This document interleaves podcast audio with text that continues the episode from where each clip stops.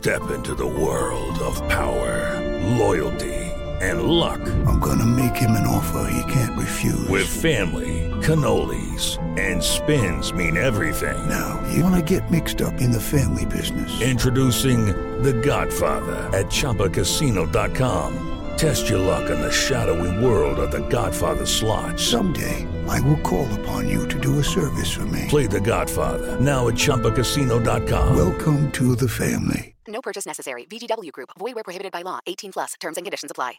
Nossa Conversa. É um prazer enorme conversar com você. Com Vanderlei Nogueira.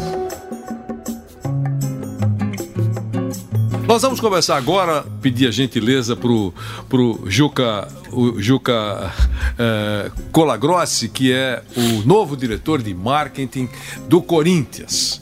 O Juca tem uma larga experiência, morou muitos anos nos Estados Unidos, foi diretor de Ibope, enfim, é um homem da área, competente e que agora assume esse setor importante do Corinthians, muito importante, e que para muita gente, e eu estou incluído nesse pacotão, né, ao longo da história, nunca utilizou a força que realmente tem o Corinthians, o que ele pode utilizar, com a força que ele tem, com a sua imensa torcida, com o seu poderio como marca, enfim, e um profissional da, da, da, da iniciativa privada foi convidado, aceitou e vai trabalhar.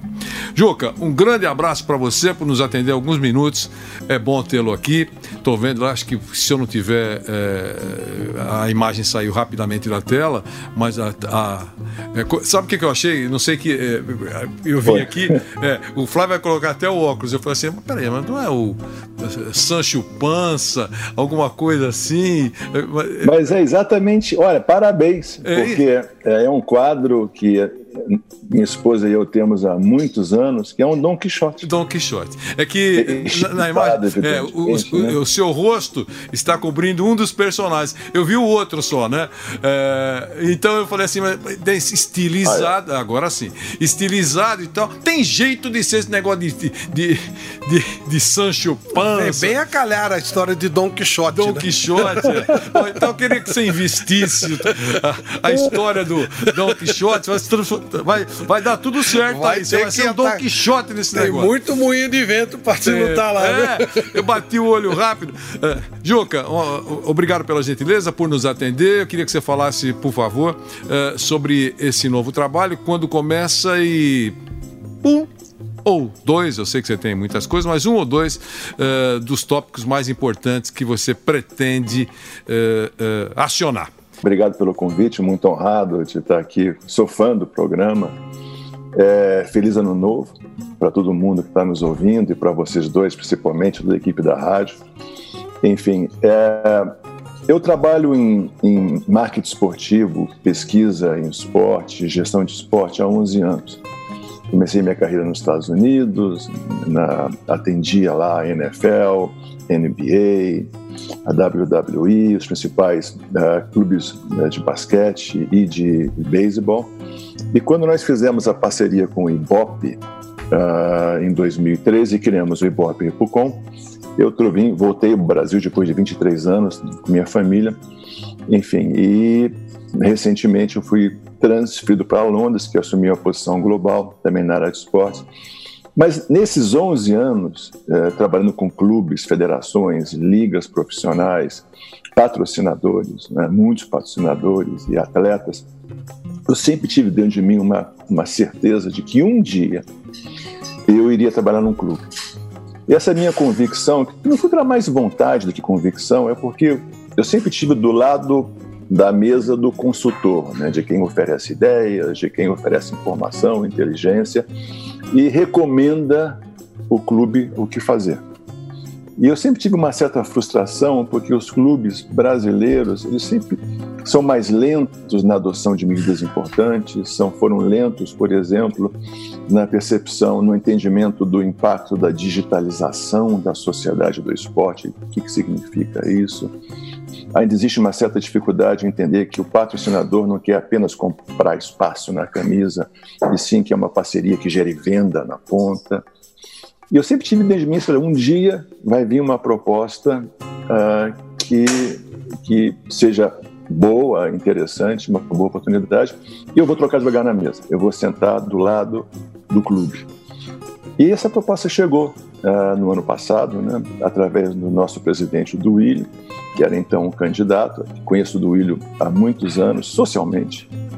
Enfim, temos amigos em comum, nos encontrávamos e a gente vem há dois, três anos, socialmente, casualmente, discutindo futebol discutindo gestão, ideias, sabe? Se eu fosse o clube eu faria isso, se eu fosse o clube eu faria aquilo, o patrocinador está reclamando disso.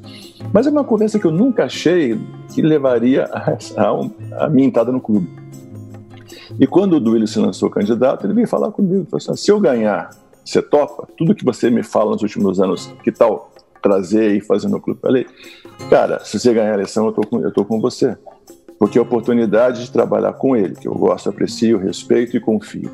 E principalmente a oportunidade de trabalhar no Corinthians, que na minha visão é o, clube, o maior clube das Américas, com potencial gigantesco de crescimento de tudo: torcida, resultado, patrocínio, receita, parcerias, licenciamento, sócio-torcedor.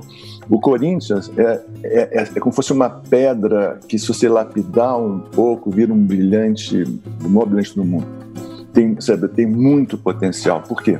Primeiro, é um clube internacional, global, com resultados globais. Segundo, tem uma torcida gigantesca, gigantesca que é fiel, apaixonada, que se entrega ao clube. Eu, durante muitos anos, eu assisti jogos do Corinthians e eu vi o Corinthians levar um gol, levar dois gols, e a torcida gritar mais alto. A torcida sabe brigar e cantar mais alto, ainda mais alto. Né? Eu falo, ah, isso é uma torcida que todo mundo sonharia em ter. E o clube tem. Agora, o desafio aqui, agora respondendo a segunda parte da sua pergunta, o desafio é que, que é grande porque, além de, acima de tudo, é uma mudança de cultura. Não é só uma mudança de processo, uma mudança de objetivo, ou mesmo de missão. O que a gente tem que fazer é mudar a cultura do, do, do clube, que é a cultura prevalente do futebol brasileiro, de achar que torcedor é bom para pagar conta e para tirar dinheiro, para comprar ticket, para comprar sócio torcedor e comprar produto é, licenciado, e acreditar que tudo tem que girar em torno do clube, e acreditar que o parceiro, que patrocinador bom é aquele que envia o cheque no final do mês e que não enche o saco. Ou seja, essa cultura tem que ser mudada. E os nossos três principais objetivos, que são compromissos do presidente do Ilho de campanha e agora de gestão, na minha área, são, primeiro, colocar o torcedor no centro do ecossistema corintiano. Não é mais o torcedor que fica em volta do clube, ao contrário, é o clube todas as suas funções têm que girar em torno do torcedor. O torcedor tem que ser o propósito de tudo, a causa de tudo, a razão de tudo e o objetivo maior. A segunda missão é de você é mudar esse conceito de que patrocinador só quer comprar visibilidade, só quer comprar um billboard ambulante na camisa ou, ou, ou no, ou, no backdrop seja, o patrocinador no mundo digital ele tem opções. Ele pode patrocinar futebol, outros esportes, pode patrocinar esporte, pode patrocinar filmes no Netflix, outros tipos de entretenimento. Ou seja, o, o clube brasileiro não é só o Corinthians, é o clube brasileiro como um todo. Tem que entender que além da visibilidade, que continua sendo muito importante, evidentemente, o patrocinador também quer duas outras coisas. Ele quer engajamento com a torcida transformar o torcedor do clube num torcedor da marca e principalmente receita. Patrocínio tem que gerar venda na ponta. Patrocínio que não gera venda patrocinador é patronagem, não é patrocínio. Isso é uma profunda mudança cultural que muda tudo internamente no clube. E, finalmente, o terceiro objetivo é entender que a digitalização da sociedade e que vocês eh, exercem isso com maestria né, nas diferentes plataformas que vocês operam, deu ao fã digital, ao torcedor digital, um protagonismo que ele nunca teve. Hoje, através das redes sociais, seja através dos blogs, seja, o torcedor ele tem um poder de mídia, ele tem um poder midiático.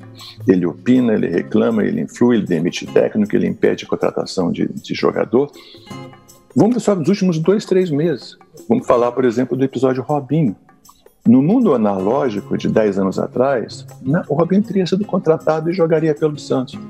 Talvez o máximo que teria seria uma bagunça na porta do clube, um muro pintado. Hoje em dia, com o poder midiático do torcedor, seja, o torcedor impede contratação, exige demissão. Ou seja, tivemos vários casos nos últimos meses seja, nesse sentido. Agora, esse poder midiático, esse é o ponto. O clube vê isso como medo. Oh, o torcedor está muito poderoso, nossa, o torcedor hoje influencia demais. Cara, isso não é, isso é uma oportunidade que cria uma oportunidade de engajamento desse torcedor que nunca teve antes. As mídias sociais são, acima de tudo, um exercício da paixão. Você vive essa paixão no Facebook, no Twitter, no Instagram, no blog, no site tudo mais. O que o clube tem que fazer é aproximar o torcedor aproximar através, sabe, de conteúdo proprietário, através, sabe, de informação, através de jogos, competições, e já já, ainda essa semana, vamos anunciar a primeira no nosso site. E, e essa aproximação com o torcedor só tem coisa boa. Você cresce a torcida, aí sim você vai vender mais tickets, vai vender mais sócio-torcedor, vai vender mais camisa, mais produto licenciado, e você valoriza a relação patrocinador-clube. Enfim, essas são as três metas principais. Tem uma quarta meta que é de reformular basicamente do zero o nosso programa sócio-torcedor, o fiel torcedor, que é muito focado em venda de ingressos. E se você mora a mais de 100 quilômetros do estádio, você não vai vir em jogo mesmo. Então, nossos torcedores do interior, do Paraná, do Nordeste, de Brasília, não tem nenhum benefício ou seja, porque ou seja, eu não posso ir no jogo, então desconto de ingresso não, não me traz nenhum benefício e tem que promover melhores parcerias comerciais, descontos. Resumo da ópera, né? É uma grande, é um grande desafio. E se não fosse um grande desafio, eu não estaria aqui, porque o que me trouxe é a chance de verdade de fazer o clube, o Corinthians, o maior clube das Américas. Essa é a missão. É uma missão agressiva, mas a gente vai abraçar com paixão essa missão e criar um modelo, um modelo que não seja apenas para o futebol de São Paulo, mas para o futebol do Brasil para que a gente possa, através de uma boa prática, mostrar para clubes de norte a sul, leste a oeste, como se fizer bem feito, os resultados aparecem. Qualquer grande patrocinador, imagino, né? Qualquer grande patrocinador, grande empresa, pelo porte do Corinthians, eh, ele pode ter grandes empresas como patrocinadoras. Eh, qualquer grande patrocinador quer, no mínimo, namorar ou flertar 40 milhões de torcedores. Se vai casar, casar no, no sentido de, na ponta, como disse eh, o Juca, eh, vender alguma coisa, eh, conseguir colocar um produto, é uma outra conversa. Mas o grande patrocinador, ele quer pelo menos flertar com 40 milhões. A fixação da sua marca, eu acho que é mais ou menos isso que a turma pensa nesse momento. Eu digo as grandes empresas, o Juca deve concordar e ele é um especialista nisso. O Flávio Prado vai fazer uma pergunta ao novo diretor de marketing dessa área importante do Corinthians. Diga, Flávio. Juca, eu estava ouvindo as suas ideias aí, eu não consigo, em todos esses anos que eu estou no futebol, eu nunca vi nenhum, nenhuma estratégia de marketing nos clubes. O mais curioso é que os, os atletas ganham um caminhão de dinheiro com os direitos de imagem 80% do salário vem no direito de imagem e eu não vejo essas imagens sendo exploradas devidamente. O, você entende que com 30 milhões, por exemplo, de, de, de potenciais consumidores dessa marca, a coisa está muito primária, está muito ruim. Dá para rapidamente essa coisa mudar? Tem uma coisa que a gente visualize: um clube que tem mais torcedores do que a Catalunha tem de, de habitantes. O Barcelona é um clube mundial e o Corinthians fica restrito ao nosso mercado? Flávio, uh, seu comentário é, é, é, brilhante porque reflete exatamente o que, que é. É. O futebol brasileiro, durante muitas décadas, e até hoje em grande parte ainda permanece assim, se acostumou com o dinheiro fácil da televisão, que hoje não é mais fácil, a verdade é essa, mas que foi fácil durante muito tempo, se acostumou com a receita de venda de jogadores para o exterior, que hoje também já está mais competitivo, tem outros mercados, África, América Latina também competindo pelo, pelo mesmo negócio. Uh, se acostumou com rendas de bilheteria, enfim, e com um patrocínio fácil. O que é patrocínio fácil? É aquele que você vê espaço na camisa como se fosse um billboard numa avenida. Ah, põe sua marca aqui e vai aparecer e vai ser no jornal, na televisão e na internet. Então, nunca houve esse modelo, que é um modelo amador, amador, mas um modelo que funcionou durante muito tempo. Desde os anos 70, 80 em diante, funcionou. Futebol tinha o monopólio da paixão, não tinha outros esportes competindo, não existia internet, não existia Netflix, não tinha esporte, não tinha a, a, o futebol europeu ainda não estava entrando no futebol brasileiro. O que acontece foi que esse ecossistema, que era muito. É, é, que beneficiava muito os clubes e que permitia que uma gestão amadora desse resultados no campo, seja, mesmo que fosse a custa de endividamento, esse modelo acabou, explodiu quando três coisas aconteceram. Primeiro, quando a internet veio. A internet permite outras formas de entretenimento e mesmo de consumo de futebol, acompanhado de quatro coisas ao mesmo tempo. A segunda tela, a terceira tela. Então, começou por aí. Segundo, a enorme e difícil competição do futebol europeu. Eu sou do tempo, e vocês também, eu acredito, quando é, nos anos 80, você, a gente tinha um jogo do futebol italiano passando no fim de semana. Um jogo. Era tudo que tinha de futebol europeu no Brasil. Aí você assistia lá o Napoli do Careca, do Maradona do Alemão, você assistia o Roma do Falcão, enfim, era ótimo ver um jogo, mas é o que tinha. É. O futebol brasileiro teve durante muito tempo no monopólio do futebol no Brasil. Só tinha o futebol brasileiro. Isso também acabou, porque na hora que vem a, a, a, o digital, que oferece conteúdo, e a TV a cabo com os canais pagos que tem transmissão, hoje eu, eu trabalhei no Ibope, né? muitos anos de Ibope. Hoje a oferta do futebol internacional, principalmente europeu, é, em termos de horas de transmissão na TV paga, é maior do que o futebol brasileiro. É mais fácil você assistir o Liverpool, você assistir o Real Madrid ou o Barcelona em São Paulo do que um time do Rio, onde eu sou carioca. Enfim, então, ou seja, a, a, a, competição do futebol europeu que tem os grandes ídolos, um campeonato de mais, de mais prestígio, um calendário muito melhor.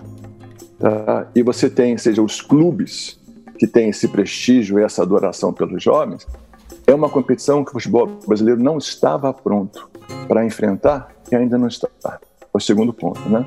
E o terceiro ponto que destruiu esse modelo foi que o patrocinador falou: cara, eu não quero mais comprar um billboard.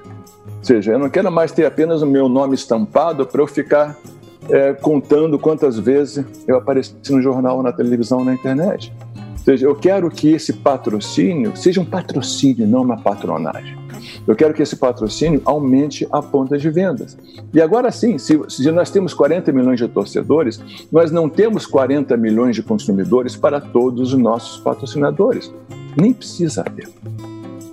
A gente, fez, a gente tem um estudo que mostra que se 2%, 2, 2% da nossa base de torcedores forem, uh, for, forem clientes em potencial de um certo produto ou serviço, 2%. O patrocínio já faz sentido. Enfim, dentro de, evidentemente, não é patrocínio máximo, mas um patrocínio já começa a fazer sentido. Enfim, muitas vezes sem a necessidade de marca na camisa. Uma coisa digital, de ativação, de experiência, hospitalidade. Então, seja, os clubes nunca souberam fazer porque nunca precisaram fazer. Depois que o ecossistema mudou, se tornou muito mais competitivo e difícil, o futebol brasileiro como todo está nesse processo de aprendizado nos últimos seis, sete anos, e muito foi feito, é verdade, essa tem que reconhecer que muito progresso foi feito, porque seja, a mentalidade mudou. E não foi uma mudança interna do clube, foi uma mudança externa do ecossistema do futebol como um todo, que faz com que os clubes tenham que se adaptar, melhorar e se tornar profissionais. Legal. Meu caro Joca Colagrossi, um grande abraço para você. Obrigado pela gentileza por nos atender ao vivo nesse primeiro domingo do ano aqui no nosso Seleção Jovem Pan. A gente torce para que o seu trabalho uh, seja ótimo, que aproveite toda essa força desse gigante que é o Corinthians e, de uma forma geral, os grandes clubes brasileiros, uh, no pacote todo, uh, não aproveitam a força que tem. Tomara que com o seu nível profissional a coisa realmente embale, é a nossa torcida. Grande abraço, ótimo ano, saúde, obrigado por nos atender. Obrigado, Juca. Obrigado, um abraço a todos, sim. Bom ano para todo mundo. Pra você também, Juca. E capricha aí com, com o Pancho, com, com, com todo mundo aí. Fala, diga pra sua esposa que o quadro ficou muito bem colocado, tá muito legal. E você, como é um homem de marketing, já meteu a camisa aí é, é, com as cores do Corinthians. Não vai passar nada, o homem é bom. Um abraço, Juca. Um abraço, obrigado. Obrigado Tchau. a você por ter participado. Nossa Conversa. Mais uma vez agradeço a sua presença nessa nossa conversa. Com Vanderlei Nogueira.